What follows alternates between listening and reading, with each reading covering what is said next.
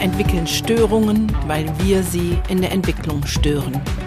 Damit wir dies verändern, ist hier dein Entwicklungssprünge-Podcast. Der Podcast, der dir hilfreiche Impulse gibt für eine gesunde Entwicklung von Kindern und Jugendlichen. Hallo und herzlich willkommen. So schön, dass du da bist.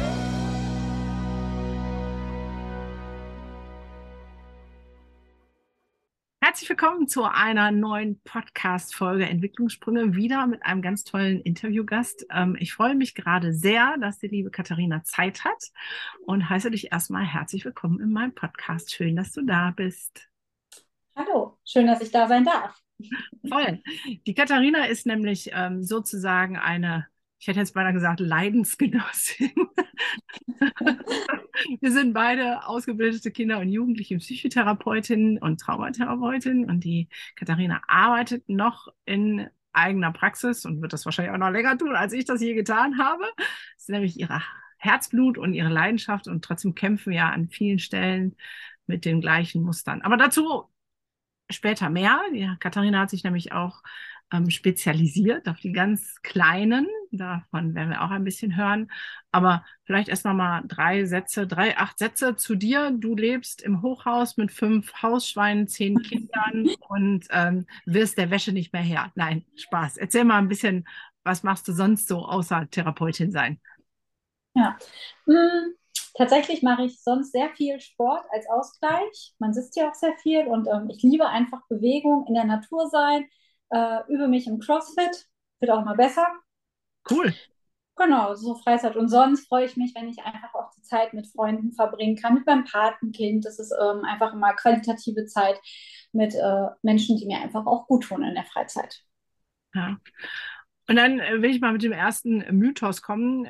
Jetzt, du bist Kinder- und Jugendlichen-Psychotherapeutin und ähm, du hast keine eigenen Kinder. Mhm. Die kann doch gar keine verstehen.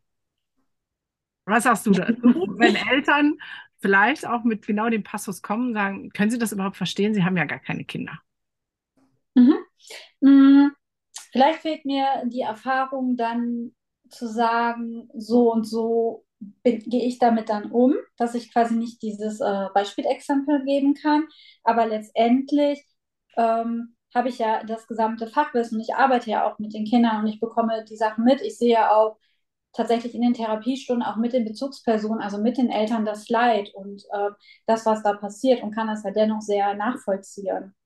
Ja. Manchmal ist es ja sogar leichter, von einer distanzierten Sichtweise auch nochmal zu hören bekommen, deswegen ist das so und so und deswegen tut ihr Kind das, um da einfach auch nochmal Verständnis mit reinzubringen, statt ja. die Brille aufzuhaben, ach, mein Kind macht dies und jenes und ja. Ja, ja, ich glaube auch, dass eine distanzierte Sicht echt hilfreich sein kann. Und vor allem warst du ja auch selber mal Kind. Das heißt, das ja. eine oder andere wirst du vielleicht nachvollziehen können, weil du selber gemerkt hast, hm, das war nicht so cool. Genau. Und Patenkind hast du ja auch. Das heißt, daran mangelt es irgendwie nicht. Sag mal, warum bist du überhaupt Therapeutin geworden? Warum ähm, hast du gesagt, du möchtest Kinder- und Jugendlichen Psychotherapeutin werden? Ja, ich habe das tatsächlich schon recht früh gemerkt, dass ich mich also schon in der Schulzeit dafür interessiert habe, warum wir Menschen so sind, wie wir sind.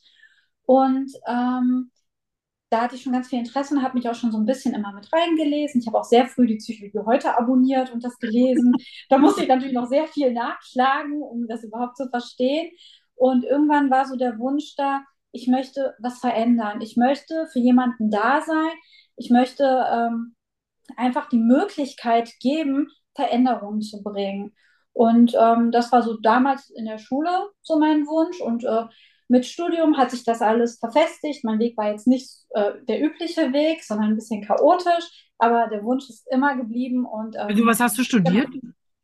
Ähm, ich habe auf Lehramt, Berufskolleg, Sozialpädagogik und Sonderpädagogik studiert. Ich habe mich aber falsch eingeschrieben und das erst in der Einführungswoche gemerkt, dass ich nicht für ähm, Erziehungswissenschaft mit dem Schwerpunkt soziale Arbeit eingeschrieben bin. Das war das erste Mal, dass man sich online bewirbt und dann ähm, ja, hatte ich dann die Wahl zwischen, ich mache die Lehramtsausbildung mit pädagogischen Fächern und gehe dann vielleicht in die Therapeutenausbildung oder ich warte ein Jahr, um dann Erziehungswissenschaften zu studieren. Und da ich letztendlich mit dem ersten Staatsexamen auch, auch in die Therapeutenweiterbildung kam, habe ich gedacht, dann bleibe ich dabei. Witzig. Das hätte, das hätte ein Gunda-Fauxpas auch sein können. Irgendwo zu stehen und so, ups, den Workshop habe ich gar nicht gebucht. Sehr geil. Letztendlich war es eine super tolle Erfahrung. Ich hätte theoretisch ein Recht, ein Leben lang Lehrerin werden zu können. Das möchte ich nicht. Das ist jetzt nicht mein Berufswunsch. Ja. Aber ich habe dadurch großartige Menschen kennengelernt, habe auch noch mal eine andere Sichtweise bezogen, wenn ich Lehrergespräche führe, einfach weil ich dann auch noch mal weiß, okay, so würde das in der Schule aussehen. Plus zusätzlich war ich ähm, mit Berufskolleg Lehramt für Sozialpädagogik, ich hatte Erzieher ausgebildet. Das heißt, ich habe da auch einfach noch mal ganz viele theoretisches Wissen, ähm, das ich da auch noch mal weitergeben kann. Krass. Guck mal, jetzt lerne ich noch was über dich, was ich vorher noch gar nicht wusste, weil Katharina und ich, wir kennen uns schon ein bisschen. Ähm, cool. Ja. Dann hast du ja noch mal einen ganz anderen Einblick. Was würdest du, wenn wir mal das fast gerade aufmachen, sagen, ähm, Lehramtsstudium, ähm, Erzieherausbildung und vielleicht auch die Psychotherapieausbildung. Was fehlt denn? Oder sagst du, das ist so cool, wie es ist? Also hättest du dich jetzt, ähm, du wolltest nicht Lehrer werden, aber hättest du dich in der Lage ähm, und gut vorbereitet gefühlt, um ähm, eine Klasse mit 28 ähm, Kindern zu unterrichten? Nein, tatsächlich nicht. Okay, warum? Hab, äh, weil so ein bisschen mir im Studium gefehlt hat, dieses Verständnis, warum Kinder so sind, wie sie sind und dass alles einen Sinn hat, was die tun. Und das viel ja auch, also gerade im Studium lernt man ja sehr, sehr viel Fachliches und auch Dinge, wo ich manchmal das Gefühl habe, das brauche ich gar nicht in der Schule oder sehr theoretisch. Es gibt ja. äh, Gott sei Dank richtig viel Praktikum mittlerweile in der Schule dann, gerade im Master. Und ich habe auch an der Uni später an der Lehrerausbildung mitgearbeitet als Dozentin. Und da habe ich immer das Feedback von den Studenten bekommen, dass das das ist, was sie richtig weiterbringt, dieses halbe Jahr an der Schule während des Studiums. Ja. Und äh, im Studium selbst als Studentin hat mir gefehlt der Bezug, warum machen die Kinder das, wie kann ich eine gute Bindung, also eine Beziehung zu den Kindern aufbauen, dass ich die auch abholen kann. Ja, Bindung ist ja eins deiner ähm, Kernthemen, die du auch sehr äh, mit Leidenschaft fühlst. Ähm, warum, bleiben wir noch mal ganz kurz, bevor wir schwenken bei der Schule, warum würdest du denn sagen, Bindung ist in der Schule wichtig? Weil eigentlich ist die Schule noch zum Lernen da, dann braucht es Unterrichtsstoff. genau. Ähm, naja, aber die Kinder verbringen ja durchschnittlich schon so sechs bis acht Stunden äh, in der Schule.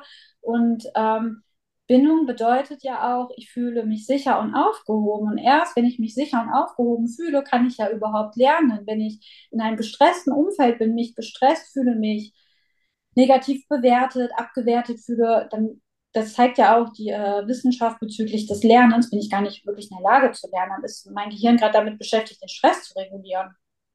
Ja, ja, das stimmt. Leider ist das Wissen noch nicht in den Schulen so ganz angekommen. Da haben wir noch ein bisschen ähm, Aufholbedarf. Ich habe jetzt auch verschiedene Ausbildungen. Ich bin ja Augenoptikerin, halbe Stud ähm, Lehramtskandidatin, äh, äh, Sozialpädagogik, äh, halben Meister habe ich sogar. Und mir ist es mal so gegangen, dass von dem, was ich hinterher gebraucht habe, für egal welchen Job, äh, von dem, was ich gelernt habe, war das immer so ein Bruchteil. Also ich könnte sagen, 20 Prozent war das, was ich gebraucht habe und 80 Prozent war Füllmaterial. Mhm. Siehst du das auch so? Oder ist, ähm, also vielleicht mal in Hinricht auf die Psychotherapieausbildung, da fand ich es ein bisschen anders. Da war es 50-50. Mhm. Mhm. Tatsächlich ist das schwierig bezüglich der Psychotherapieausbildung zu sagen, weil ich zur Zeit der Psychotherapieausbildung an der Uni gearbeitet habe im Bereich emotionale soziale Entwicklung und da quasi selber doziert habe und dadurch die Sachen schon alle inhaltlich tatsächlich kannte. Ähm, ich habe sehr profitiert von den verschiedenen Dozenten, von deren Erfahrungen aus der Praxis, natürlich aus der Praxis dann selbst und äh, während der Psychotherapieausbildung gab es dann immer wieder so Momente, wo ich dachte, ach, das ist super oder so kann man es anwenden, aber das waren immer die Praxiserfahrungen. Ja. Würdest du sagen, in der Psychotherapieausbildung fehlt was? Hm. Also die, da ist ja jetzt gerade so viel in Änderung. Jetzt ist es ja mittlerweile mit in dem Studium. Daher ist das jetzt sehr schwierig, gerade zu sagen, ja. was fehlt da jetzt noch oder nicht. Ähm, damals, das habe ich jetzt später gemerkt, als ich dann die Traumatherapieausbildung gemacht habe, ähm, wie oberflächlich das Thema eigentlich nur aufgegriffen wurde und dass da ganz viel Tiefe gefehlt hat und das einfach durch die Weiterbildung zur Traumatherapeutin sich mein Verständnis auch nochmal stärker geändert hat, beziehungsweise auch sehr stark angedockt ist an bestimmten Gedankengängen, die ich sowieso schon hatte. Aber das hatte mir oder hat mir auch in der äh, Weiterbildung als Psychotherapeutin tatsächlich gefehlt, sodass ich mich dann ja entschieden habe, also ich bin ja Verhaltenstherapeutin, das reicht nicht. Irgendwas fehlt. Ich komme nicht an die Emotionen dran. Und wir wissen aus der Forschung, Emotionen gewinnen immer. Wenn sie zu stark sind, können wir nicht logisch nachdenken. Dann können wir unser Verhalten gerade nicht regulieren. Ja. Und ähm, genau, deswegen war es dann der Wunsch, Traumatherapeutin zu werden, um eine Methode zu haben, um auch an die Emotionen arbeiten zu können. Ja, da schließt sich bei dir dann der Kreis. Ähm, in dem Psychotherapiejournal war letztens ein Artikel über die Mythen äh, von Trauma. Hast du den gelesen? Fand ich, fand ich sehr spannend, weil diese Mythen ist das, was ich in der Psychotherapieausbildung gelernt habe. Mir wurde beigebracht, Trauma kann man selten heilen. Wenn man es heilen will, braucht man drei Jahre gefühlt Stabilisierung. Und mhm. wenn ich ans Trauma gehe, ist die Gefahr der Retraumatisierung ähm, immens hoch, deswegen besser Finger weg. Ähm, mhm. Ist das auch sowas? Also bevor du jetzt die Traumatherapie-Ausbildung gemacht hast, dass du sowas in der Richtung ähm, mitbekommen hast? Mhm. Oder was wurde euch beigebracht über Trauma? Ja, also ich erinnere mich noch, dass neurobiologisch erklärt wurde, was im Trauma passiert. Das habe ich mir auch sehr gut eingeprägt. Ähm, und da wurde mir tatsächlich aber beigebracht, man muss darüber sprechen. Da ging es noch nicht um die methodischen Facetten, wie jetzt eben die ER, damit es ähm, eine Rekonsolidierung gibt, also eine neue Abspeicherung des Traumas, sondern da ging es einfach darum, dass, wenn was passiert, man immer und immer wieder darüber spricht, dass das verarbeitet wird. Das ist so das, was ich für mich mir noch gemerkt habe. Ja, okay spannend. Bei mir war es ganz anders. Aber jetzt hat sich der Kreis geschlossen, emotionale und soziale Entwicklung. Schließt sich der Kreis mit Trauma. Bring mal das nochmal für die Hörer in ein, also ich weiß es ja, in ein gutes Verständnis. Was hat, ähm, hast du gesagt, Emotionen gewinnen immer. Was hat die emotionale soziale Entwicklung mit Trauma zu tun?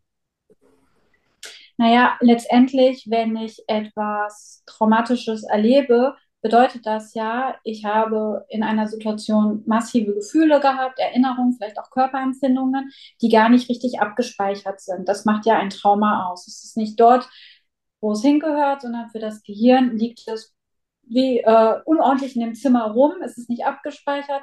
Man weiß gar nicht, woher das kommt. Und je früher das ist, desto gravierendere Folgen hat das natürlich. Wenn ich äh, massive Hilflosigkeit erlebt habe und ähm, ich dann in eine Situation komme, wo wieder dieses Gefühl da ist, dann ploppt das alte Gefühl aus der damaligen Situation auch wieder hinaus. Und ähm, das Gefühl ist dann so massiv, dass ich gar nicht in dem Moment mich regulieren kann. Und dass ich dann vielleicht, äh, bei Kindern kann es zum Beispiel auch Wut sein, die rasten dann plötzlich aus. Man weiß gar nicht, wo, warum rastet die Kleine denn jetzt plötzlich aus? Das war doch jetzt gar nicht so schlimm.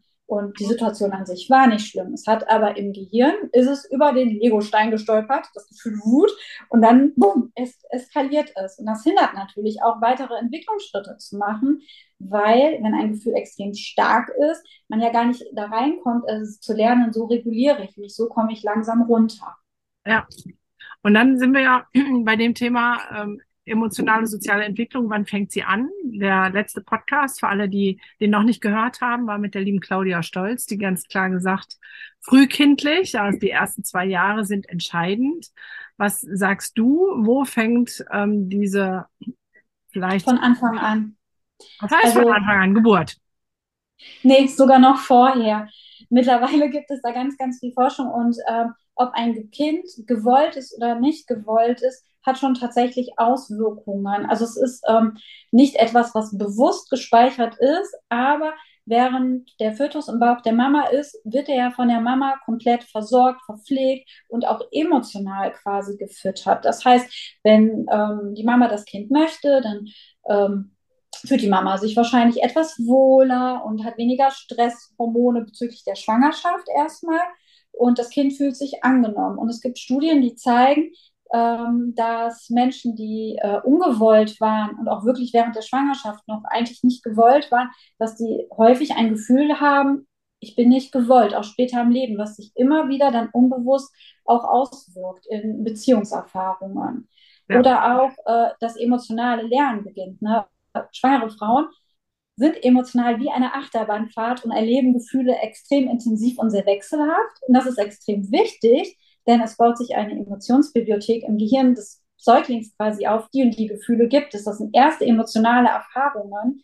Und das ist total wichtig, dass äh, schwangere Frauen emotional so Achterbahn fahren. Dabei hat die Natur sich wirklich schon was gedacht. Aber das finde ich schön, dass du das sagst, weil ja oft so dann ist, ah, wenn schon in der Schwangerschaft so viel passieren kann, dann machen sich Mütter oder werdende Stress. Dann darf ich ja gar keinen Stress haben. Nee, nee, in dem Sinne ist es gut. Aber ich habe eine Geschichte zu dem, was du sagst, gewollt sein oder nicht gewollt.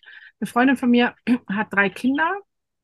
Ist jetzt schon ein Jahr her. Da hat die Älteste sich mit der Mittleren, ich sag jetzt mal 14 und 13 irgendwie so, die haben sich richtig geprügelt. Und die Ältere hat richtig den Kopf auf die Fliesen gehauen und die Haare ausgezogen. Also es war richtig mies.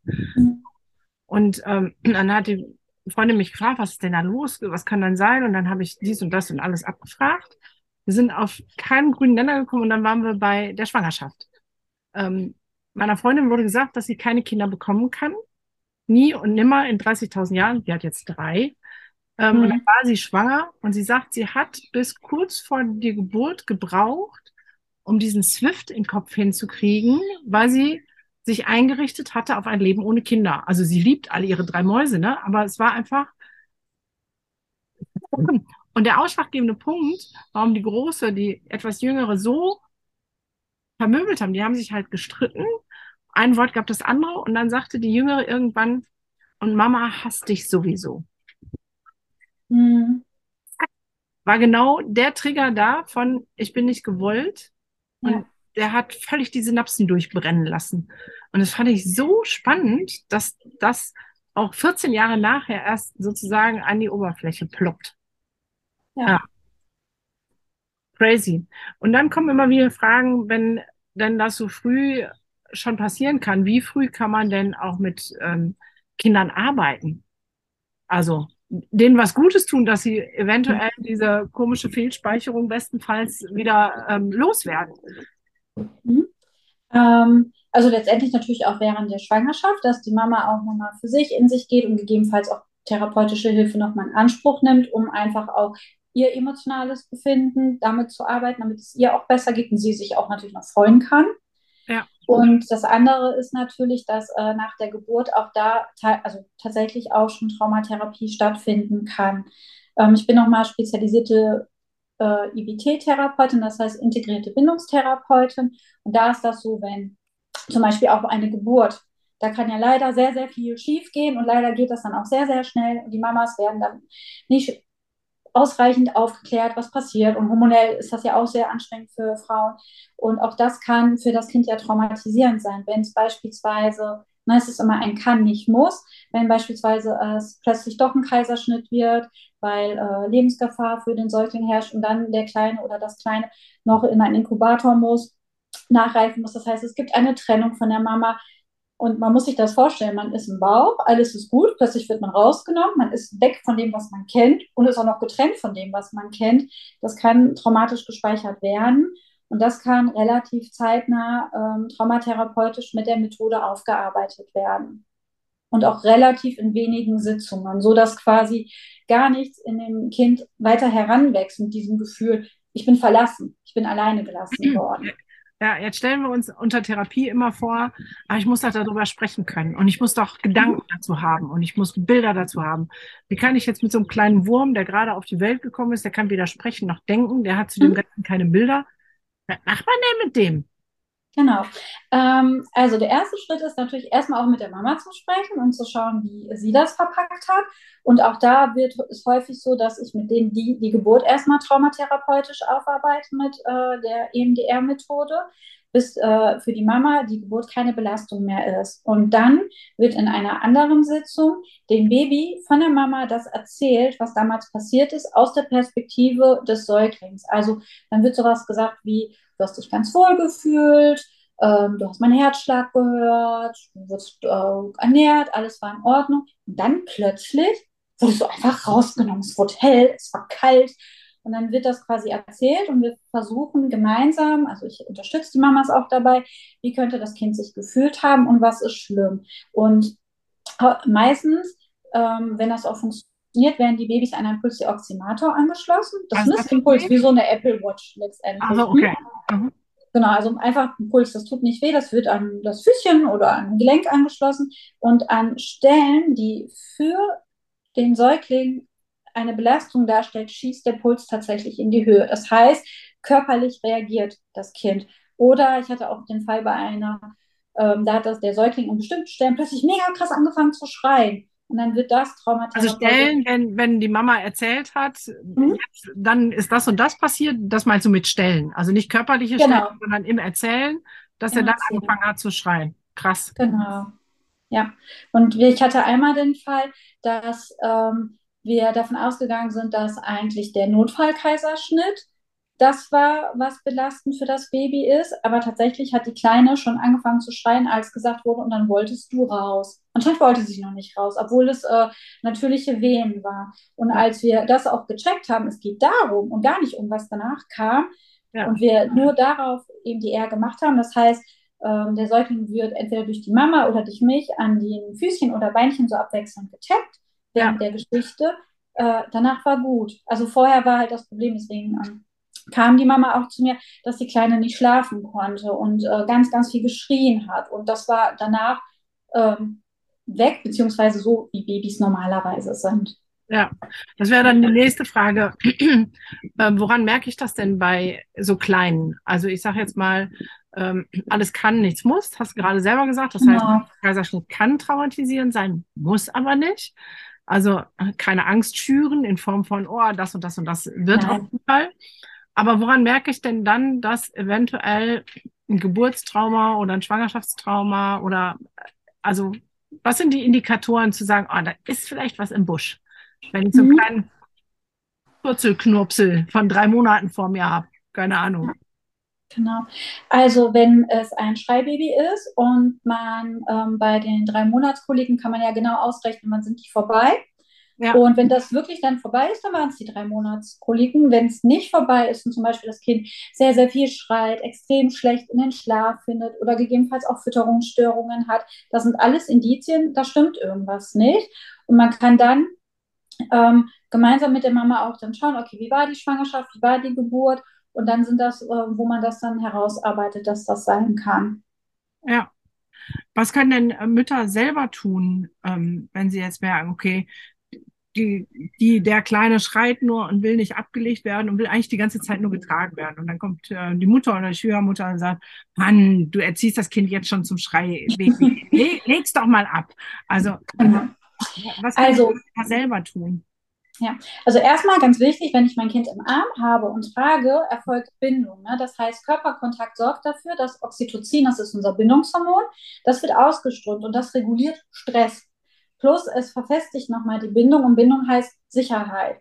Das heißt, wenn das Kind ganz viel gekuschelt, also Kuscheleinheiten braucht, das brauchen Babys sowieso, aber sogar vermehrt, dann ist es erstmal, dass der Säugling versucht, etwas nachzuholen, was vielleicht, wenn es äh, nach der Geburt von der Mama getrennt war, versucht auch erstmal nachzuholen und dass äh, die Bindung nochmal gestärkt wird. Ja. Das ähm, finde ich ganz wichtig. Und ich glaube, dass die Mamas eigentlich ein ziemlich gutes Gespür dafür haben, was braucht mein Kind. Und dass häufig Ratschläge dazu führen, dass die verunsichert werden. Und da würde ich auch nochmal sagen, dass die Mamas auf ihre Mama-Intuition auch vielleicht einfach mal hören können und sagen können, nee, ich möchte die Kleine auch auf oder den Kleinen auf meinen Arm tragen. Ich merke selber, es tut mir gut, es tut ihm gut und dann ist das so. Ja, crazy. Das hört sich so ganz an, als ob äh, die Ausbildung Traumatherapie bei dir nochmal so eine ganz andere Tür geöffnet hat, mhm. um ähm, auch zu verstehen, was mit Kindern, Jugendlichen, mit Menschen, ja auch mit den Eltern, ja eigentlich wirklich los ist, oder? Ja. Genau. Das äh, Im Rahmen der Psychotherapeutenausbildung geht es ja auch ganz viel um Störungsbildern, aber es geht ähm, teilweise auch um Ursachen, warum was so ist, aber es geht nie so genau in die Tiefe. Und die Traumatherapie Ausbildungen, ne, sowohl die EMDR-Ausbildung als auch zur IBT-Therapeutin ähm, und das, was ich mir selber noch nachanlese, ähm, hilft einfach nochmal genauer zu verstehen, warum wir so sind, wie wir sind und dass jedes Verhalten total logisch und nachvollziehbar ist und dass vieles auch relativ früh eigentlich schon, ähm, ich sag mal, weggemacht werden kann, wenn es traumatisch abgespeichert ist.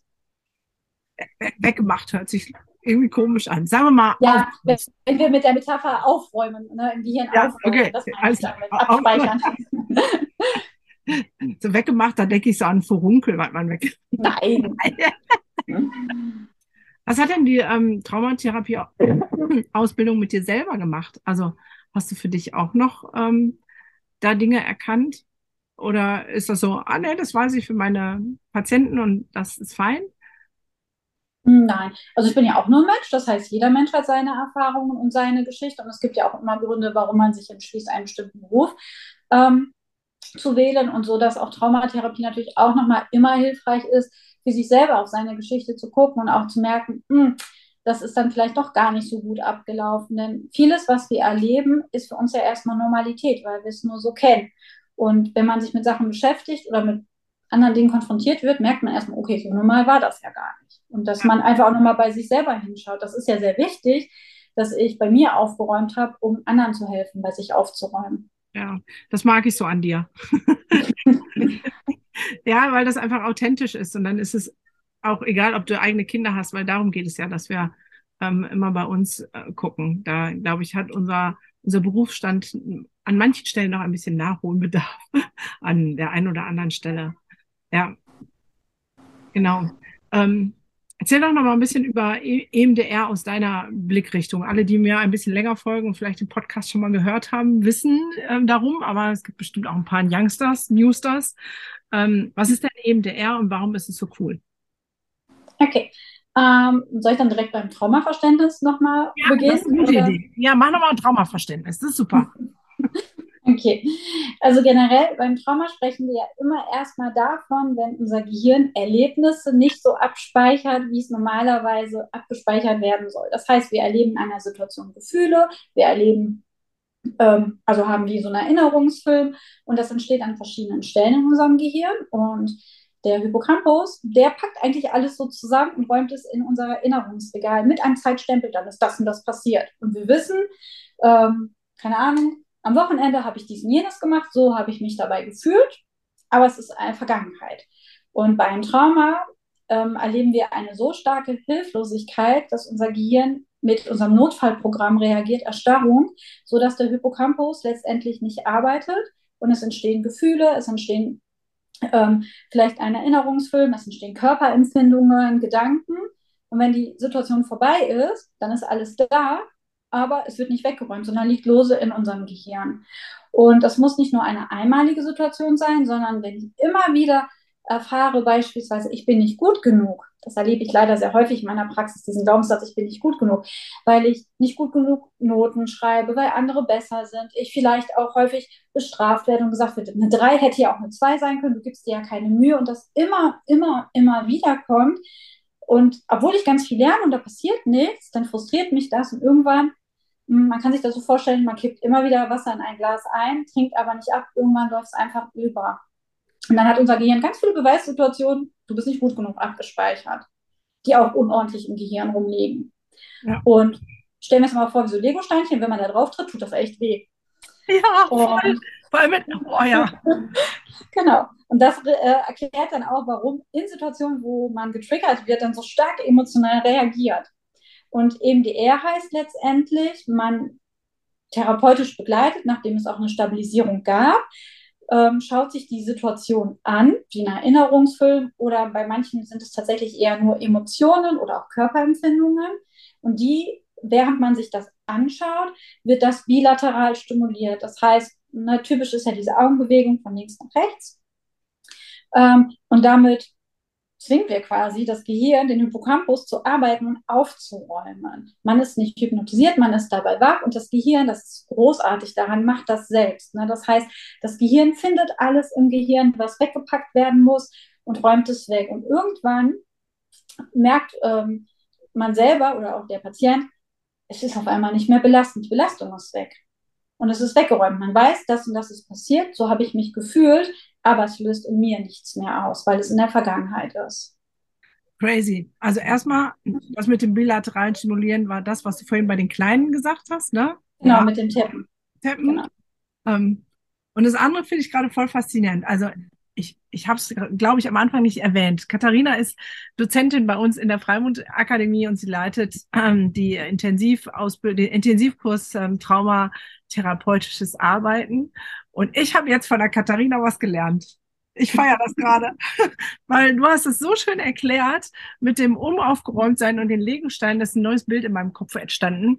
Ähm, das werde ich äh, demnächst mit äh, verwenden. Sehr cool. Ja. So ähm, leben wir von der Unterschiedlichkeit. Du hast es erst bei mir gelernt und jetzt hast du es weiter und mit deinen.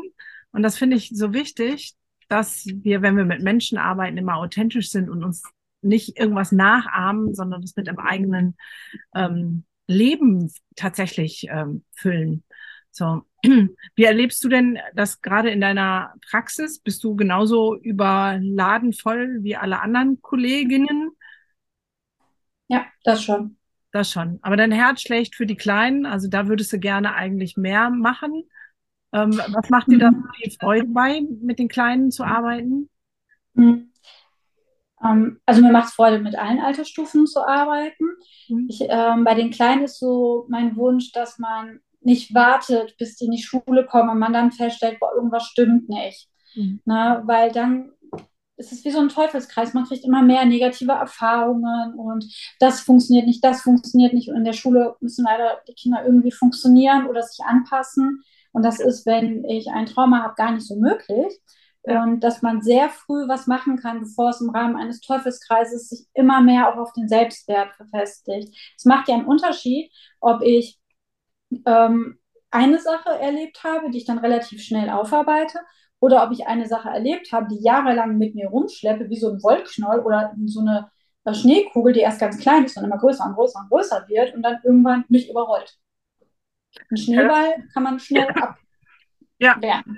ja, das stimmt. Also ist dein, dein Herz dafür, so früh wie möglich zu intervenieren, damit einfach die Belastung gar nicht erst so groß wird. Genau.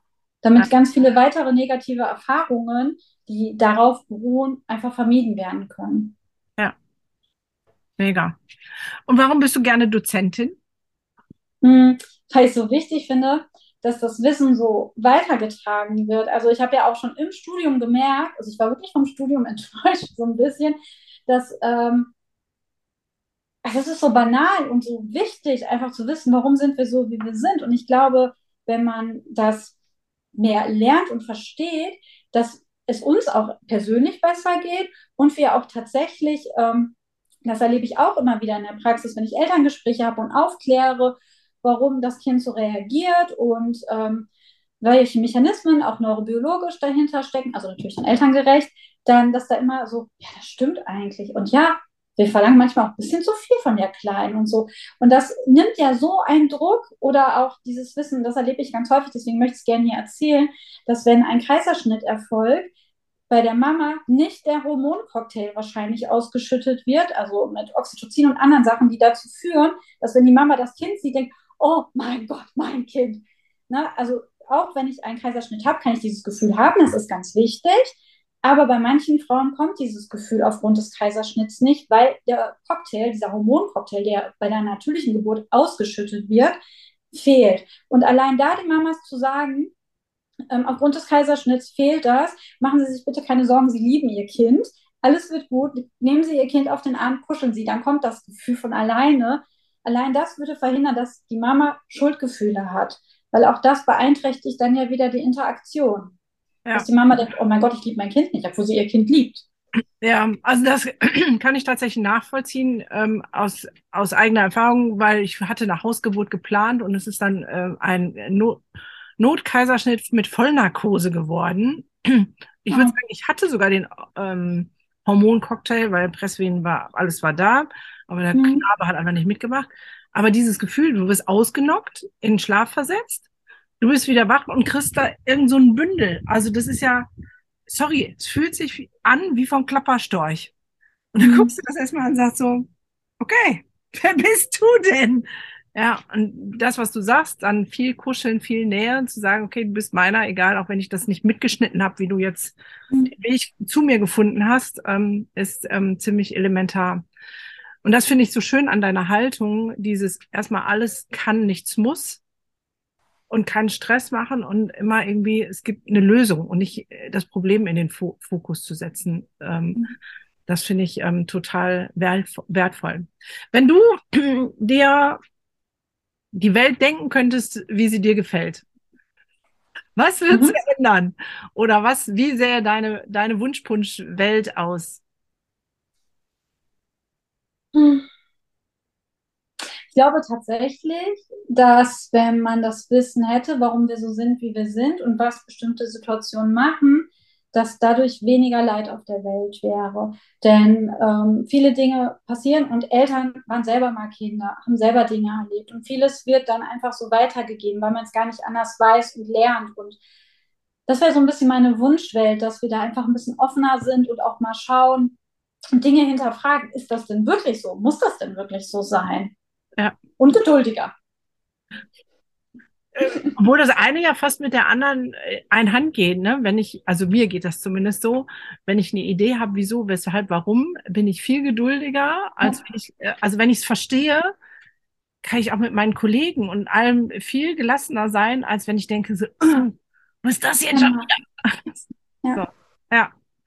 Okay. Und ich glaube, das ist auch der Grund, warum du bei Self mitmachst, oder? Ja. Ja. Also, ihr habt es schon in den anderen äh, Folgen ein bisschen gehört. Ähm, großartige Menschen machen bei äh, Self mit, unter anderem die Katharina als ähm, Dozentin.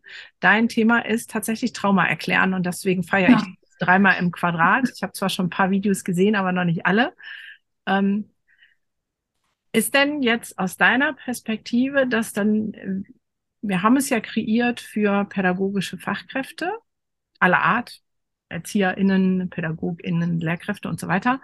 Aber jetzt haben wir viel über Eltern gesprochen. Meinte, das wäre auch für die oder ist es für die zu fachlich, um zu diesem Verständnis, Grundverständnis, wie ticken wir eigentlich und zu dieser Entspannung und Geduld hinzukommen? Ähm, oder ist es zu fachlich? Hm. Also ich weiß ja erstmal nur, was wir in meinem Modul gemacht haben, aber letztendlich, so wie ich auch die anderen großartigen Menschen kenne und wie wir auch äh, darüber sprechen, glaube ich schon, dass es gar nicht so fachlich ist, sondern wir wirklich versuchen, das sehr lebensnah darzustellen und Dinge zu erklären und dass wir jetzt auch nicht mit tausend Fachbegriffen um uns werfen und selbst wenn, dass wir dann versuchen auch zu erklären, was bedeutet das. Ich finde sowieso, Wissen sollte nicht ähm, exklusiv sein, sondern für alle und dass ähm, Fachsprache manchmal auch den Zugang einfach behindert, Wissen zu bekommen. Und das merke ich selber, wenn ich mich dann in Dingen reinlese, ich verstehe es und denke dann, ja, aber wenn ich jetzt äh, nicht vom Fach wäre oder wenn es mich nicht so interessieren würde, würde ich gar nicht verstehen, was da steht.